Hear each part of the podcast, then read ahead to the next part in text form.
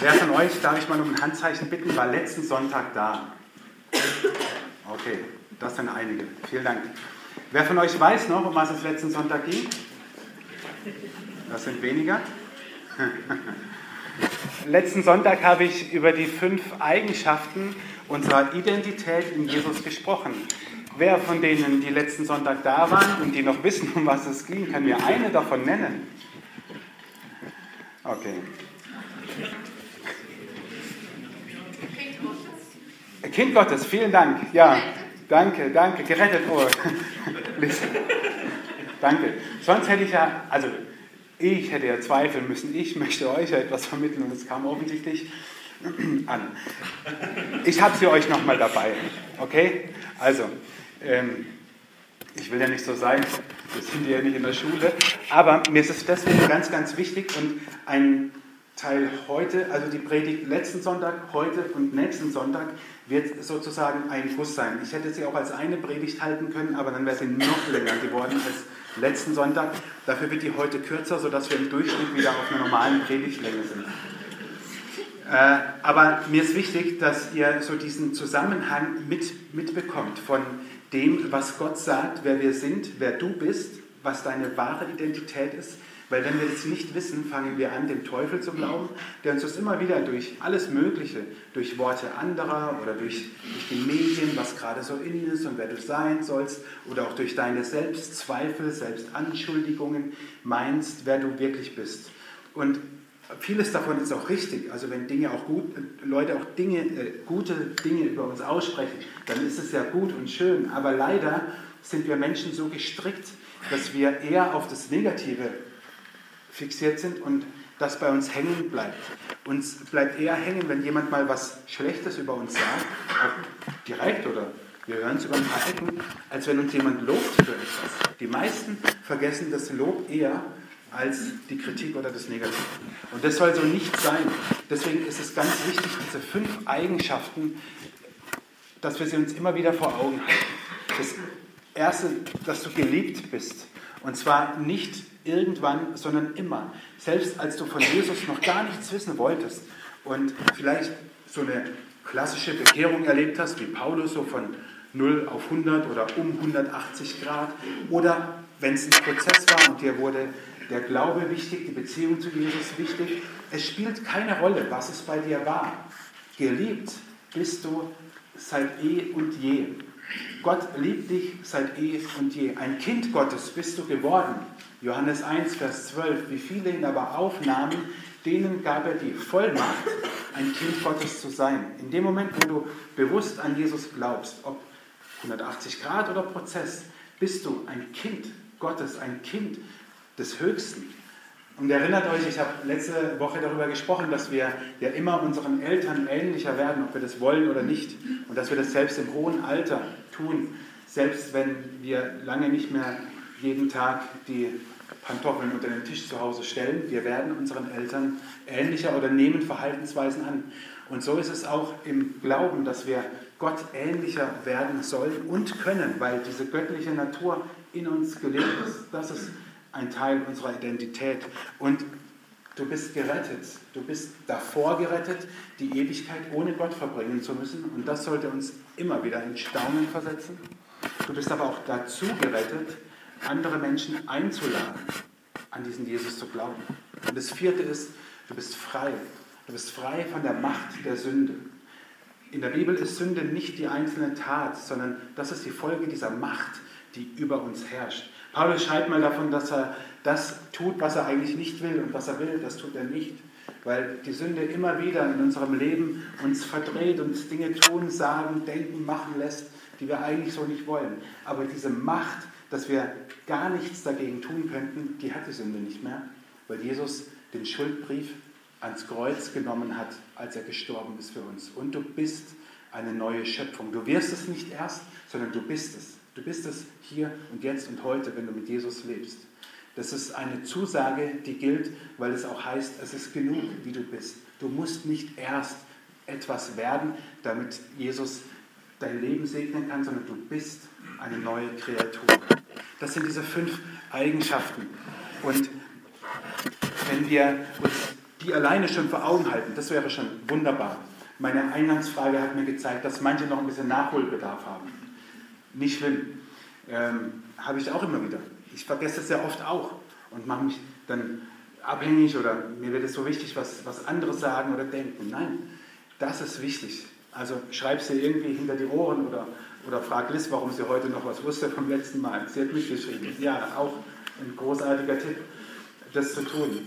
Aber selbst wenn wir diese fünf Eigenschaften uns immer wieder vor Augen halten, geht es doch darum, Gottes Perspektive auf mein Leben zu leben.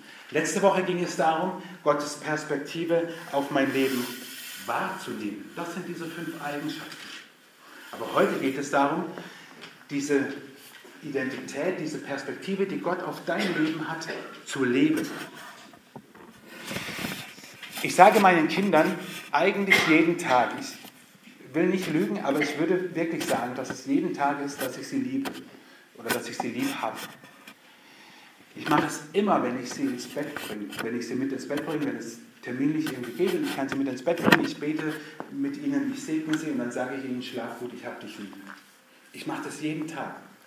Nur, meine Kinder sollten irgendwann dahin kommen, dass das nicht zu einer Floskel wird und vor allem möchte ich nicht, dass dieses Zuschreiben von mir, dass es alles ist. Sie müssen auch ins Tun kommen. Sie müssen quasi ihre Identität leben. Und weil ich sie liebe und weil sie das hoffentlich wissen und das für sie ein, ein, wie so ein Ort der Geborgenheit ist und der Sicherheit, sollen sie auch losgehen und Fehler machen. Sollen sie auch Dinge tun, wo der Papa sagt, naja, kannst du so machen, dann ist es halt Kacke. Also mein Sohn musste letzte Woche das erste Mal nachsitzen, aber er war nicht schuld.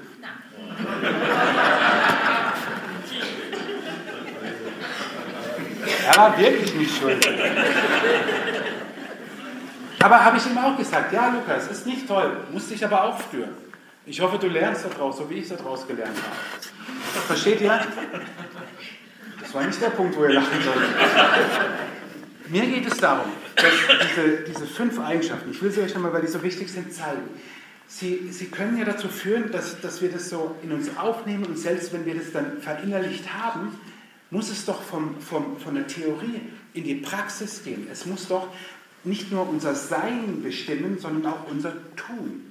Und deswegen habe ich gedacht, womit vergleiche ich das denn heute Morgen, wenn wir unsere Krone richten und vom Sein ins Tun kommen? Und jetzt bewege ich mich auf ganz dünnes Eis, vor allem bei denen, die entweder Biologen oder Mediziner sind. Aber bitte sagt mir nach im Gottesdienst, was ich jetzt alles falsch sage. Ich möchte es nämlich mit der DNA eines Menschen vergleichen. Und werde ganz wenig darüber sagen, weil je mehr ich sage, desto mehr Fehler baue ich wahrscheinlich ein. Aber zumindest der kleinste gemeinsame Nenner, auf den wir uns einigen können, ist, dass in dieser DNA, die in jedem Menschen ist, unsere grundlegenden Informationen sind. Unser Geschlecht, unsere Haarfarbe, unsere Augenfarbe, ja sogar unsere Verhaltensweisen, ähm, unsere Vorlieben sind auch in dieser DNA, die in unserem Körper in jeder Zelle ist, abgespeichert. Und diese DNA, die beschreibt ja nicht nur unsere Theorie, sondern auch unsere Praxis. Also sie beschreibt ja nicht nur das, was wir nicht ändern können, unser Aussehen, manchmal arbeiten wir daran, meistens um Fastnacht rum, äh, aber auch unsere Größe, wir können sie nicht beeinflussen. Das Gewicht ist da nicht hinterlegt, das merkt ihr jetzt vielleicht schon. Leider, leider. Ähm, aber nicht nur die Theorie, sondern auch die Dinge, wo wir meinen, wir hätten sie in der Hand, nämlich unsere Verhaltensweisen, unsere Vorlieben, die sind teilweise zumindest auch dort hinterlegt. Also es hat etwas mit unserem Sein zu tun, aber auch mit unserem Tun. Und diese DNA ist sozusagen Theorie und Praxis, ein, ein, ein Bauplan bestehend aus einzelnen Bausteinen. Und auf die gehe ich jetzt nicht ein, weil das ist ganz fremdes Terrain. Aber gibt es so etwas auch für uns als Christen? Wie ist die DNA eines Christen, die sowohl den Bauplan in der Theorie als auch in der Praxis beschreibt? Und ich finde und glaube, ja, es gibt sie. Es gibt sie im Neuen Testament. Gibt es einen Vers, der in meinen Augen genau das beschreibt. Wer wir in der Theorie sind, aber was es für die Praxis bedeutet. Was unser Sein beschreibt, aber auch unser Tun. Und das ist ein Vers aus dem zweiten Timotheusbrief. Gott hat uns nicht gegeben einen Geist der Furcht, sondern einen Geist der Kraft und der Liebe und der Besonnenheit. Gott hat uns nicht gegeben einen Geist, eine Haltung, eine DNA der Furcht, sondern der Kraft, der Liebe und der Besonnenheit. Und mir ist es deswegen so wichtig zu betonen, dass es Theorie und Praxis ist und DNA, weil wir das nicht ändern können. Selbst wenn du dich jetzt nicht so fühlst, dass du voller Kraft bist, voller Liebe bist und immer besonnen bist. Übrigens, auf dieses Wort gehe ich gleich ein, weil das für ganz viel Verwirrung sorgt. Selbst wenn du dich jetzt nicht so fühlst, ist das das gleiche wie die fünf Eigenschaften, das bist du. Diesen Geist im Sinne einer Haltung, einer geistigen Haltung, die hat dir Gott geschenkt in dem Moment, wo du Christ wurdest. Und wenn du Christ bist, dann hast du diese DNA, diese Haltung, Kraft, Liebe und Besonnenheit. Und es spielt keine Rolle, wie du dich fühlst, ob du dich kraftvoll fühlst, ob du dich liebevoll oder liebenswürdig fühlst oder besonnen. Es ist nicht egal, ob es so bleibt, aber es spielt keine Rolle, ob du das in dir trägst. Kraft, Liebe und Besonnenheit. Und Gott hat dir das nicht einfach nur so mit auf den Weg gegeben, sondern sein Ziel damit ist die Vergrößerung seines Einflussbereichs in der Welt. Das ist heute Morgen für mich der Punkt, wo, die, wo Krone richten auch einen Blick über uns hinaus bekommen muss. Was heißt es, wenn wir unsere Identität als Christen wirklich leben? Was bedeutet das für unser Umfeld? Ich bin der festen Überzeugung, ich habe es letzte Woche ja auch gesagt, wenn jemand Christ wird, muss es doch einen Grund geben, dass Gott ihn nicht einfach zu sich in den Himmel nimmt. Er könnte es ja, aber er tat es nicht. Seine Idee war eine andere. Seine Idee war, dass du als Christ auf dieser Erde bleibst und seinen Einflussbereich vergrößerst in deinem Beruf, in deiner Nachbarschaft, in deiner Familie, in deinem Freundes- und Bekanntenkreis, dort wo du bist. Das war seine Idee, dass sein Einflussbereich größer wird. Das heißt, dass Gottes Realität in deinem Umfeld irgendwie zur Sprache kommt. Und das muss nicht, letztes Mal auch gesagt, nicht bei allen genau gleich aussehen. Überhaupt nicht. Das kann ganz unterschiedlich aussehen. Gottes Idee ist es, dass durch diese DNA sein Einflussbereich größer wird. Und ich möchte heute, ich habe euch vorhin schon gesagt, heute wird es kürzer als das letzte Mal, damit wir im Durchschnitt wieder auf einer anständigen Predigtlänge sind. Ich möchte auf diese drei Begriffe eingehen, was sie bedeuten. Der erste ist die Kraft. Und damit ist nicht die körperliche Kraft gemeint. Muckibude oder so. Überhaupt nicht. Das Wort Dynamis was im Griechischen dort steht, und wir kennen Dynamo als eingedeutschtes Wort sozusagen. Es gibt Dynamit, da merken wir schon, das hat ein bisschen mehr zu tun als nur mit Kraft, das ist Sprengkraft. Dieses Wort Dynamis meint nicht nur eine körperliche Kraft, sondern es meint auch eine Macht. Und ich möchte mal es so umschreiben, dass diese Kraft heißt, dass Göttliches auf Menschliches trifft mitten im Alltag. Das ist mit dieser Kraft gemeint. Du bist mit dieser Kraft ausgestattet. Deine DNA trägt diese Kraft, dass Göttliches auf Menschliches in deinem Alltag trifft. Das heißt, dass Gott in dir oder durch dich mitten in deinem Alltag wirkt. Das Göttliches auf Menschliches. Also das Göttliche seid nicht ihr, sondern wir sind das Menschliche, aber das Göttliche trifft im Alltag darauf. Und dann entsteht eine unglaubliche Kraft durch dich oder in dir. Entweder so, dass es andere durch dich wahrnehmen oder dass du es selber wahrnimmst. Und das hat ganz, ganz unterschiedliche Auswirkungen.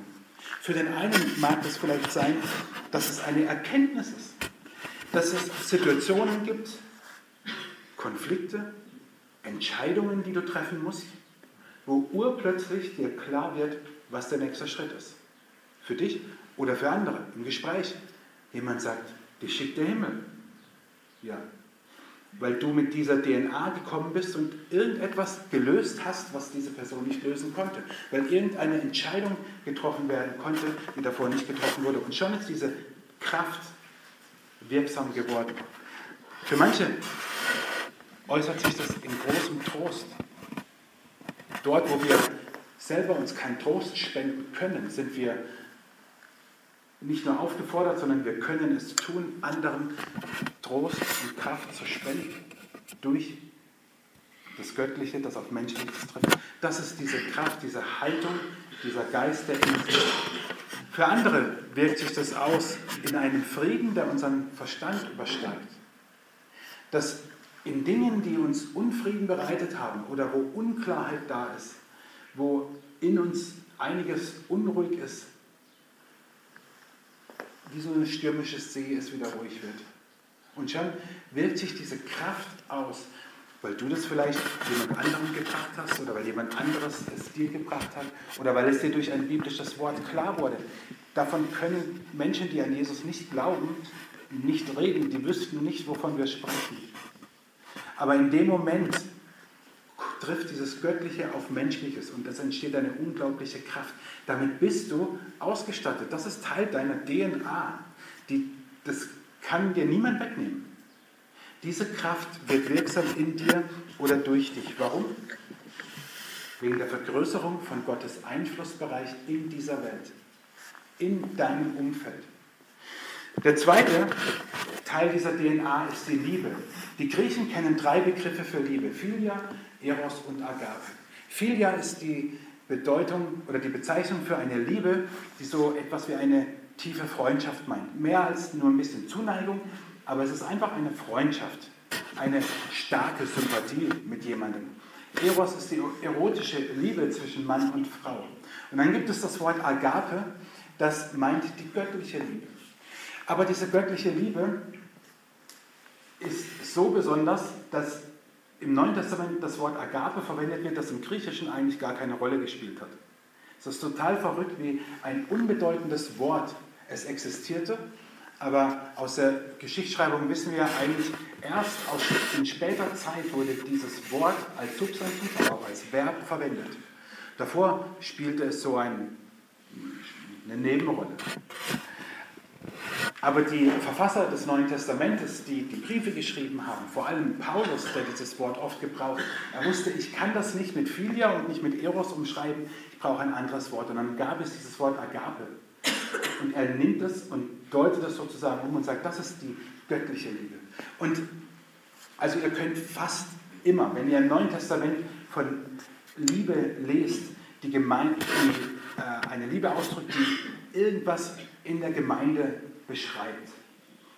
Also könnt ihr zu fast 99%iger Sicherheit davon ausgehen, dass Agape gemeint ist und fast nie Eros.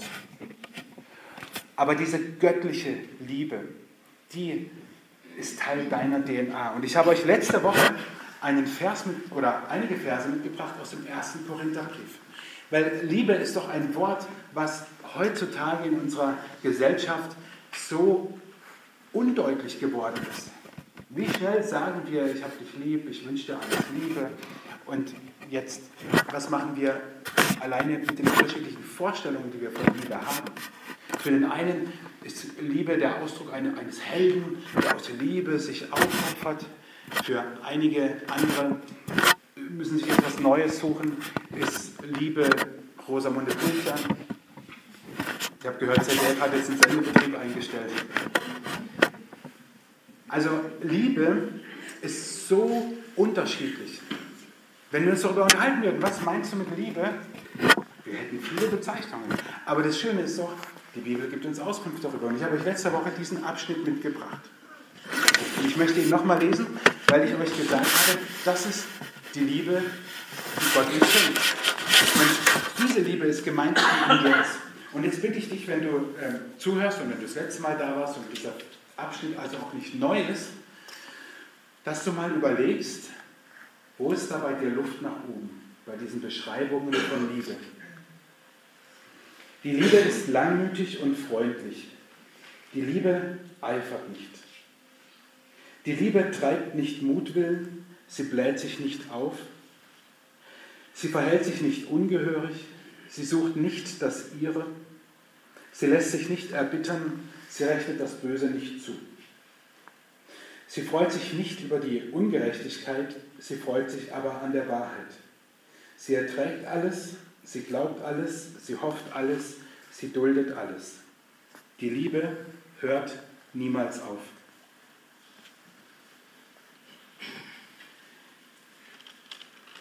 Könntest du von dir sagen, dass du so liebst? Andere Menschen? Ich nicht. Ich lese es nochmal. Weil diese Liebe ist aber in dir. Wenn wir es ernst nehmen, dass Gott uns einen Geist, eine Haltung, eine DNA geschenkt hat, der Kraft, der Liebe und der Besonnenheit. Und diese Liebe gemeint ist, dann ist das in dir, dann ist es dir geschenkt. Die Liebe ist langmütig und freundlich. Die Liebe eifert nicht. Die Liebe treibt nicht Mutwillen, sie bläht sich nicht auf. Sie verhält sich nicht ungehörig, sie sucht nicht das Ihre. Sie lässt sich nicht erbittern, sie rechnet das Böse nicht zu.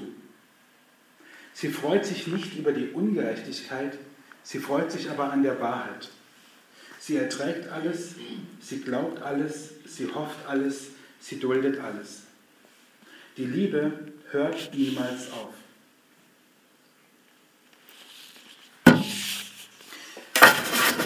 Welcher Punkt davon springt dich gerade so an? Dann bleib an dem dran. Dann nimm diesen einen mit. Dann lies es zu Hause nochmal durch. 1. Korinther 13, 4 bis 8. Schau nochmal nach. Wo, wo gibt es etwas, wo du sagst, eigentlich müsste ich. Und immer an diesen Stellen, wo wir sagen, eigentlich müsste ich, ich sage das relativ oft zu Hause, eigentlich müsste ich mal mein Büro aufräumen, eigentlich müsste ich der Maris bei der Gartenarbeit helfen. Das sagen wir immer dort, wo wir genau wissen, wir müssten nicht nur eigentlich, bewegt den Allerwertesten hoch und fang an. So. Muss ich mir oft auch sagen.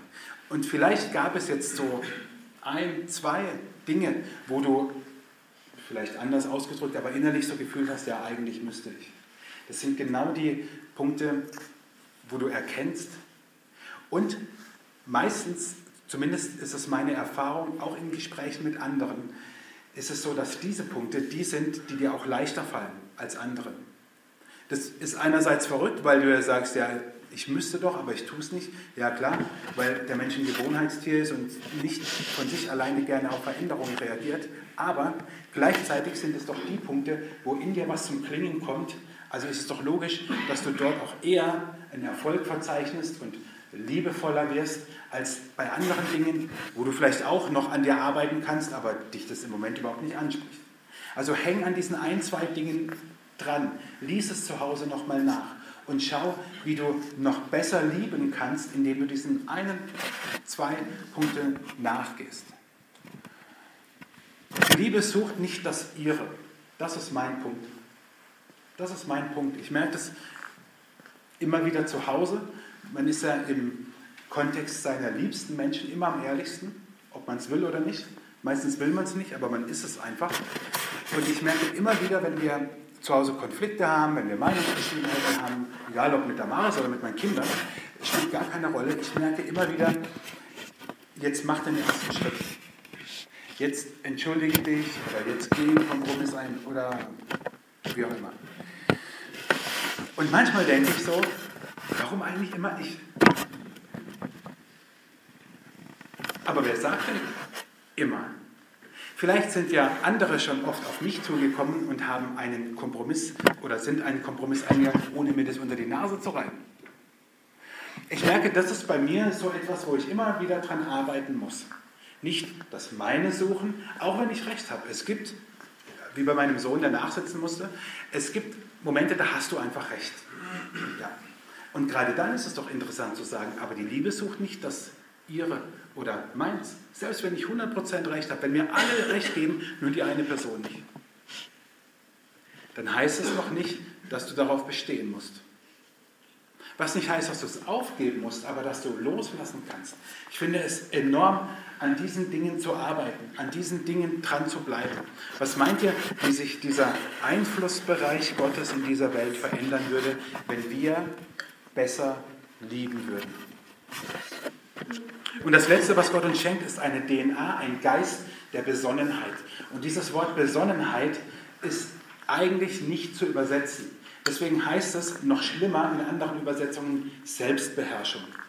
Das ist, bitte ich euch, ich glaube, es ist die Hoffnung für alle. Ich mag diese Übersetzung. Ich bitte euch wirklich, das zu streichen aus eurem Denken, dass es Selbstbeherrschung heißen könnte.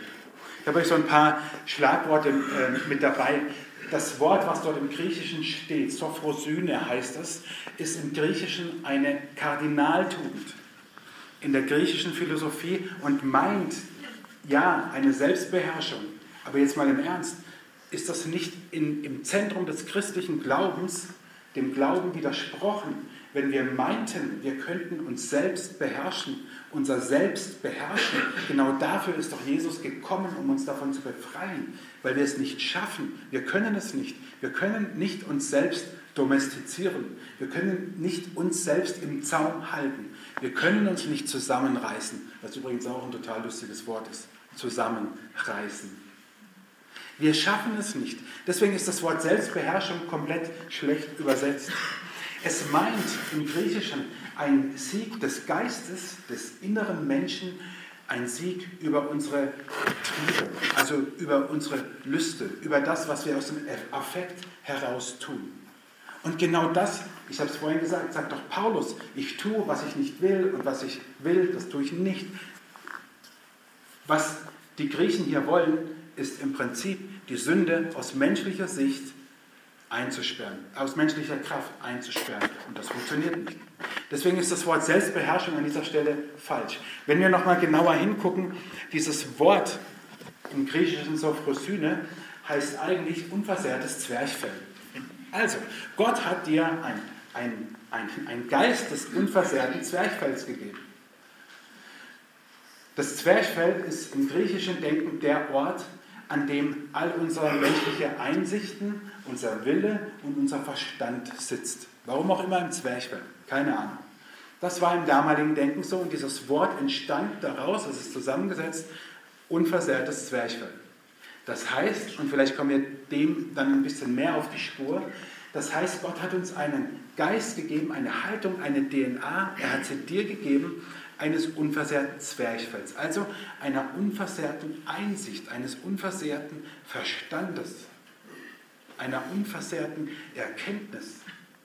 Das hat Gott dir gegeben. Und das Zwerchfell, ich bewege mich nur wieder ganz wenig auf anderes Gebiet, dient der Atmung. Dafür benötigen wir das Zwerchfell vor allem. Sie dient der Atmung. Es dient der Atmung. Und Atem kommt in der Bibel ganz am Anfang vor, als Gott den Menschen den Atem einhaucht, wird er lebendig. Gott hat uns also einen Geist gegeben. Ich habe kein besseres Wort. Ich, ich, werde jetzt nicht ein Wort aus dem Hut zaubern und euch sagen, das ist es. Ich bleibe bei Besonnenheit, weil mir kein besseres einfällt oder es auch kein, ja, kein gängigeres vielleicht gibt, als wir kennen bei diesem Vers. Aber Gott hat uns einen Geist gegeben, der an und für sich unversehrt ist weil er direkt wie so eine Flatrate an Jesus angedockt ist. Das ist doch das, was der Heilige Geist uns schenkt, dass wir einen Verstand haben, eine Einsicht, die unversehrt ist. Im Kolosserbrief im zweiten Kapitel heißt es, in Christus liegen verborgen alle Schätze der Weisheit und der Erkenntnis. Besonnenheit ist sozusagen damit umschrieben, nur ist es dann ganz kompliziert auszudrücken in Christus liegen alle Schätze der Weisheit und der Erkenntnis verborgen. Bitte denkt bei diesem Vers nicht mehr an Besonnenheit im Sinne von so einem maßvollen Handeln, nicht ausrasten, ähm, nicht aus dem Affekt heraus handeln. Ist auch nicht immer gut, aber wer legt denn den Maßstab fest? Wer legt denn den Maßstab fest, dass jetzt einer ein bisschen zu impulsiv war oder dass einer über die Stränge geschlagen hat. Wer legt diesen Maßstab fest? Das tun Menschen. Und damit geht es leider schief. Deswegen denkt vielleicht bei diesem Vers wirklich ans Zwerchfell, an die Atmung, dass wir direkt angedockt sind an den Heiligen Geist, der uns Weisheit und Erkenntnis gibt in Jesus. Und zwar in jedem Moment. Warum? Zur Vergrößerung des Einflussbereichs Gottes in dieser Welt. Dazu richten wir unsere Krone. Dazu ist es wichtig zu wissen, wer wir sind. Gott hat uns nicht gegeben einen Geist der Furcht, sondern der Kraft, der Liebe und der Besonnenheit. Ich möchte, bevor wir jetzt gleich mit dem Lobpreis starten, einen Moment euch geben, wo ihr eine Minute, zwei Minuten, der Vers bleibt hier vorne stehen, mal in euch gehen könnt und euch überlegen könnt, an welchem dieser drei DNA-Bausteine sozusagen bin ich gerade am meisten dran. Ich will bewusst nicht sagen, wo muss ich am meisten arbeiten, auch. Wo merkt ihr, okay, da habe ich noch viel Luft nach oben? Vielleicht gibt es aber auch einen Baustein, wo du sagst, da bin ich gerade richtig gut drin, da feiere ich Erfolge.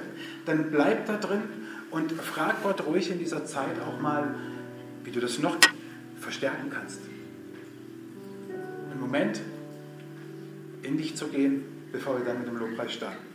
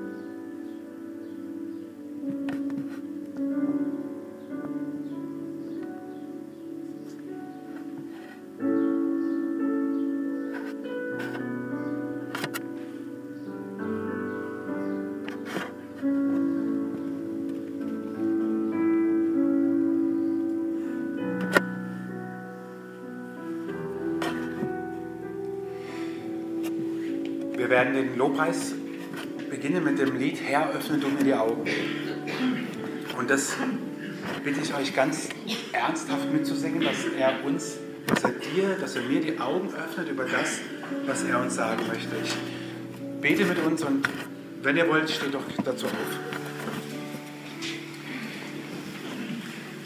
Vater, wir danken dir, dass du uns eine ganz besondere DNA gegeben hast.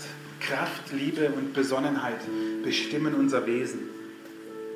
Wir merken, dass es nicht immer zum Vorschein kommt, wie wir uns das wünschen, und trotzdem ist es ganz in uns drin. Bitte öffne uns die Augen dafür, wo wir im Moment besonders in deinem Segen leben und wie wir das noch mehr tun können, damit dein Einflussbereich in dieser Welt vergrößert wird.